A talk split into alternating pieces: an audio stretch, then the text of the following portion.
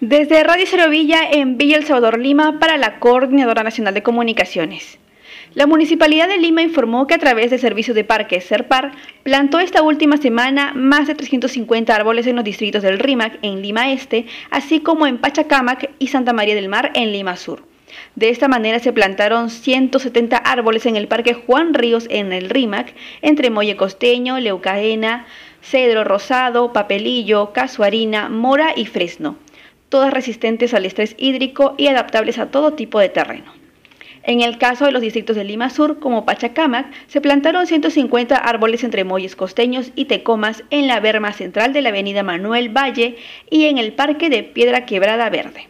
Finalmente, en el distrito de Santa María del Mar, a la avenida Villa Mercedes, se realizó la plantación de 50 molles costeños.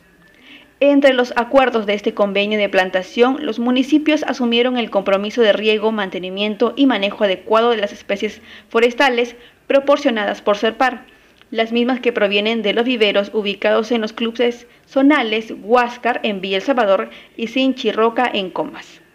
En esta actividad realizada gracias al programa de árboles para Lima, Participaron representantes de las comunas, integrantes de la Junta Vecinales, así como promotores forestales de CERPAR. Desde Radio Cero Villa, en Villa Salvador Lima, para la Coordinadora Nacional de Comunicaciones, informó Lucero Palacios.